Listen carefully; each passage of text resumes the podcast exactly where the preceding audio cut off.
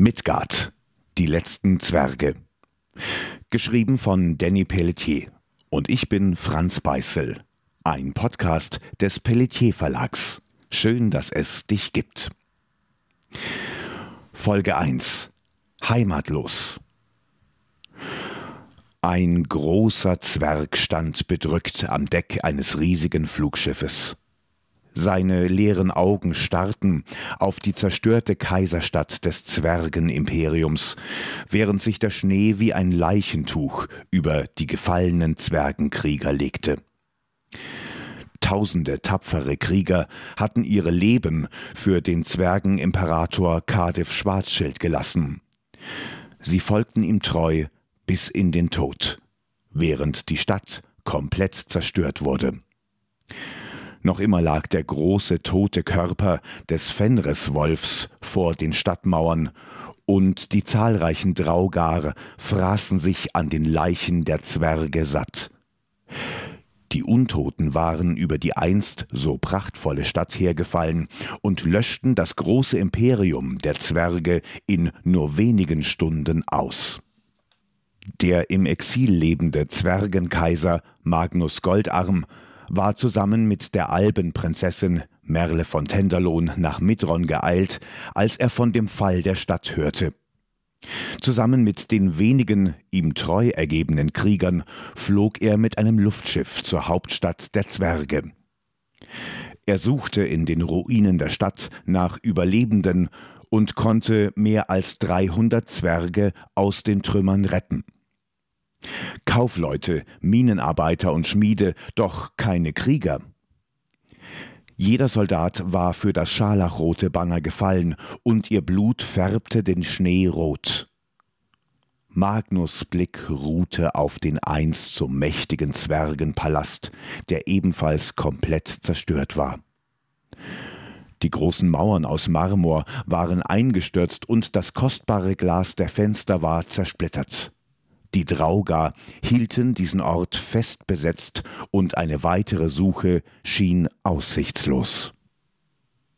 Magnus atmete schwer die eisige Luft ein, und seine Augen füllten sich mit Tränen.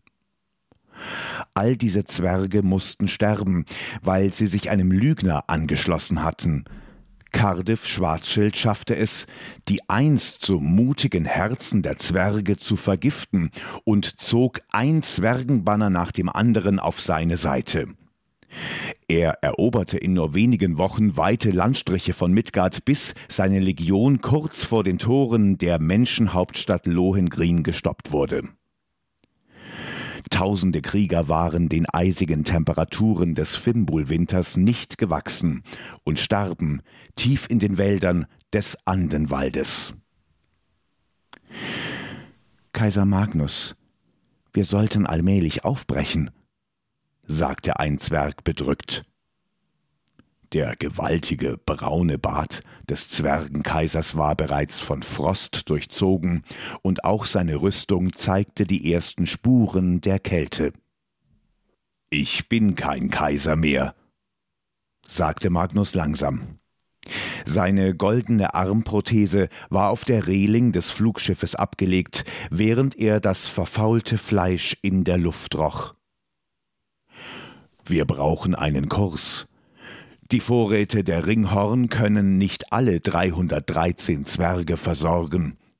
Wenn wir länger im Luftraum von Midron verweilen, werden wir verhungern. Der kurze schwarze Bart des Zwerges bebte, während sein Magen knurrte. Magnus Hoffnung, weiteren Zwergen das Leben zu retten, war noch immer groß, doch der Zwerg Tandreu hatte recht. Es waren bereits dreizehn Tage seit dem Fall von Midron vergangen, und eine Chance auf weitere Überlebende gab es nicht. Zwergenkaiser Magnus musste eine Entscheidung treffen, doch wo sollte die Ringhorn hin? Die drei Königreiche der Menschen würden ihnen nach dem Krieg kein Asyl anbieten und einen Platz unter den Alben Midgards gab es ebenfalls nicht. Die Scharen der Draugar hatten ebenfalls den Osten Midgards erobert und nach Magnus Wissen war auch die Stadt Valkyria gefallen. Es gibt keinen Ort für die letzten Zwerge in Midgard, sagte Magnus langsam und schluckte. Er wandte sich von Midron ab und schaute in das hoffnungsvolle Gesicht von Tandroi. Tandroi war ein recht junger Zwerg und diente Magnus, als er noch der Anführer des Goldbaren-Clans war. Es muss eine Möglichkeit geben, Euer Gnaden. Sie sind unsere einzige Hoffnung, sagte Tandreu, und seine Augen füllten sich mit Tränen. Magnus beobachtete seinen treuen Krieger und fuhr sich durch seinen dichten Bart. Sag mir, Tandreu, was erhoffst du dir für ein Leben? Wir hatten die größten Reichtümer und die mutigsten Krieger in Midgard, doch nun sind wir keine 500 Köpfe mehr. Unsere Städte liegen in Schutt und unsere Söhne sind tot. Die wenigen hier sind keine Krieger, in ihnen nagt die Angst des Todes. Magnus goldener Arm deutete auf Dutzende Zwerge, die am Deck des Flugschiffes unter der Kälte kauerten. Eine große Zwergenfrau richtete sich auf und hob eine einfache Axt vom Boden auf. Wir sind immer noch Zwerge, in uns fließt das Blut der Riesenmutter Goriena. Ich kämpfte an den Toren von Mitrodden gegen die Draugar und habe überlebt, nicht etwa, weil ich stärker war als die anderen, sondern weil ich einen Glauben habe. Die Zwergin schaute den Zwergenkaiser durchdringend an. Magnus blickte erstaunt auf und begutachtete die zerbeulte Rüstung der Zwergen. An ihren Stiefeln klebte getrocknetes Blut, und ihre langen, rostroten Haare waren zu einem strengen Zopf gebunden. Wie lautet dein Name? fragte Magnus, und die Zwergin verbeugte sich ehrfürchtig. Lady Vedre, mein Kaiser. Woher kommst du? fragte Magnus und gestikulierte mit einer einfachen Handbewegung, dass die Zwergin sich nicht mehr verbeugen musste. Ich war einst eine einfache Fischerin von der Insel Felsenbrand und gehörte dem Silbereisen-Clan an. Ich folgte Dwergatal, der großen Zwergenzählung, und schloss mich auf Geheiß des Imperators der Torgarde an. Meine Schar bestand aus insgesamt dreißig tapferen Kriegern, nur ich überlebte allerdings den Angriff der Untoten. Magnus konnte sofort das Feuer in der Zwergin sehen. Lady Vedre räusperte sich.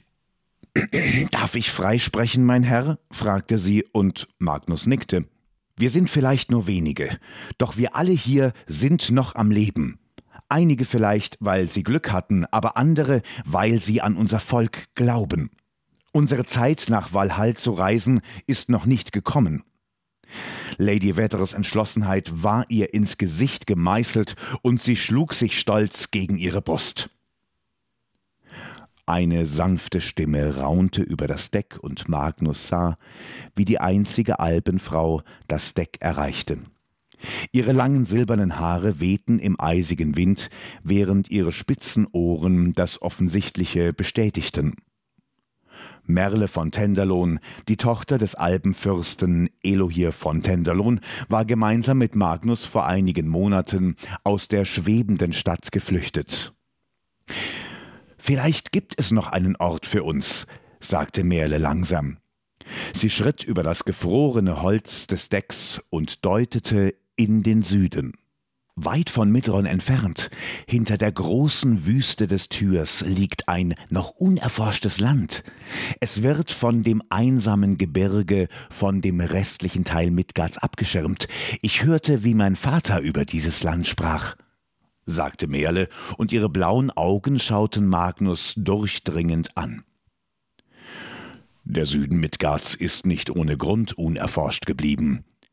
Hinter dem einsamen Gebirge leben die Grautrolle, große, schreckliche Wesen, die unserem Volk nicht sonderlich zugetan sind, sagte Magnus nachdenklich.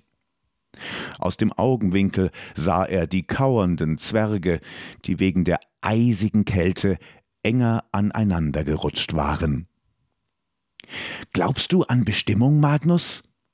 fragte Merle, und in ihren Augen spiegelte sich der blaue Mond am Himmel. Magnus fuhr sich erneut durch seinen Bart. Er wusste, dass diese Zwerge nun sein Volk waren. Sie verließen sich auf seine Führung und auf seinen Schutz. Mir gefällt der Gedanke an den Süden nicht.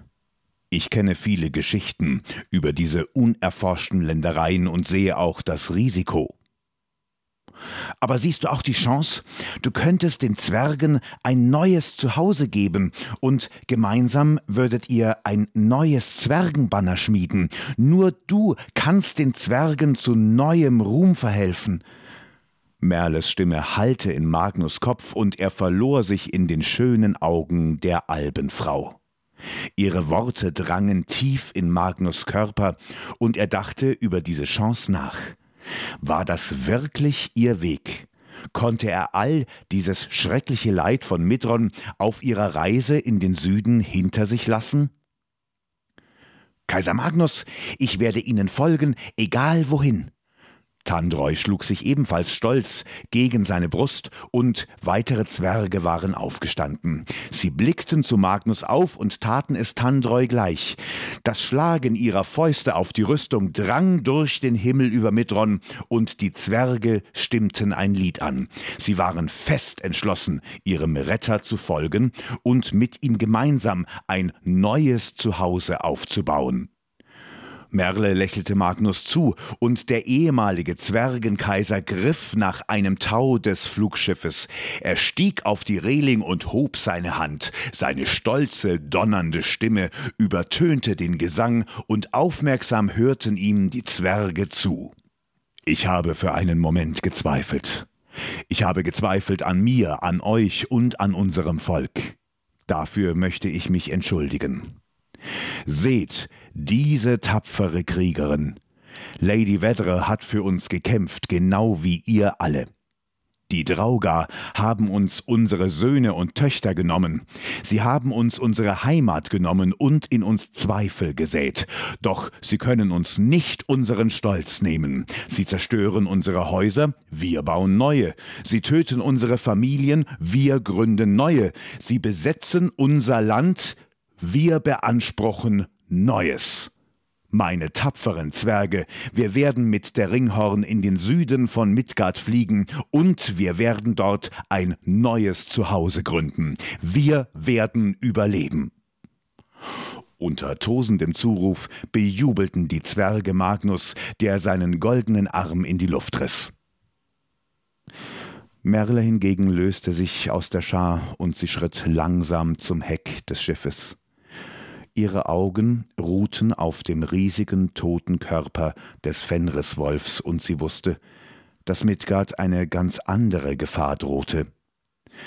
Der eisige Fimbulwinter hatte das Land hart getroffen, und der Beginn von Ragnarök, dem Ende der Götter, war somit eingetroffen.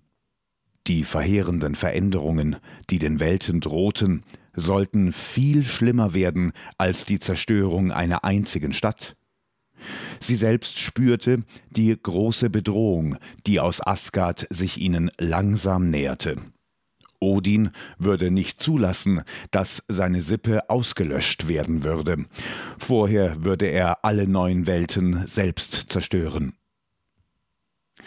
Während Merle noch immer dem lauten Klang der Zwergenstimmen lauschte, beobachtete sie eine Horde von Drauger, die sich am göttlichen Fleisch des Wolfes satt fraßen. Die Untoten schienen in Scharen durch Midron zu ziehen und hinterließen eine blutige Spur im Schnee. Der Fall von Midron war die größte Katastrophe, die die junge Albenfrau mit ansehen musste. Traurig dachte sie an ihre Heimatstadt Tenderlohn, und was wohl aus ihr nach dem Angriff des scharlachroten Banners geworden war. Hätte ihr Vater die Stadt verteidigen können?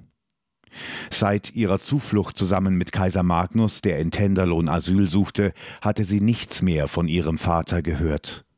Keine Rabenpost hatte sie erreicht, und diese Ungewissheit beschäftigte die junge Frau sehr. Hier unter den Zwergen war sie unerwünscht, das spürte sie. Ein ewiger Konflikt zwischen ihren Völkern zog sich durch die Geschichte von Midgard, und sie redeten mit ihr nur das Nötigste. Dennoch hatte sie sich entschieden, Magnus zu begleiten. Sie wollten den Zwergen helfen, denn sie wusste, dass die Zwerge im Grunde ein gutes Volk waren. Geht's dir gut? Magnus war hinter Merle aufgetaucht und lächelte ihr freundlich zu. Sie erwiderte sein Lächeln und deutete auf den toten Wolf. Sein Tod macht mich traurig. Ein solch schönes Geschöpf war einmalig in Midgard. Sein Tod macht mich traurig. Ein solch schönes Geschöpf war einmalig in Midgard, sagte Merle leise. Magnus Blick verfinsterte sich, und er sprach mit gedämpfter Stimme. Und dennoch war er eine Bestie, der nach den Asen trachtete. Medron wurde nicht nur von den Untoten angegriffen, sondern hier trafen auch Asen ein. Ich habe die Spuren des Kampfes verfolgt und sage dir, das waren nicht nur die Draugar. Magnus war sich sicher, dass Midron Zeuge einer Begegnung mit den Göttern von Asgard wurde. Wenn du mit deiner Annahme recht hast, werden viele aus Midgard nach Midron eilen und nach weiteren Beweisen für die Existenz der Asen suchen, flüsterte Merle. Magnus Gesicht versteinerte sich und seine Fingernägel krallten sich in das Holz des Flugschiffes. Wenn die Weissagungen zutreffen, benötigen die Völker von Midgard keine Beweise mehr. Odin und seine Sippe werden sich vor allen zeigen und sie werden nicht friedlich sein. Du sprichst von Ragnarök, oder? fragte Merle, und Magnus nickte. Auch er hörte das Murmeln der Gelehrten, die immer wieder auf das Ende der Welten hindeuteten. Die Vorzeichen stimmen alle. Zuerst die rote Sonne und nun der sterbende blaue Mond. Der Fimbulwinter ist der spürbare Beweis, knurrte er. Merle legte ihre zarte Hand auf die raue Handoberfläche von Magnus. Er spürte sofort die vertraute Wärme der Alben, die sich in seinem Herzen ausbreitete. Ich werde an deiner Seite bleiben, bis mich das Licht der Alben verlässt, sagte Merle, und ihre Blicke trafen sich. Magnus verspürte den unendlichen Drang, die junge Albin zu küssen. Doch ein lauter Knall durchzuckte die Stille. Soweit Folge 1 Heimatlos aus der Reihe Midgard, die letzten Zwerge. Ein Podcast des Pelletier Verlags. Schön, dass es dich gibt.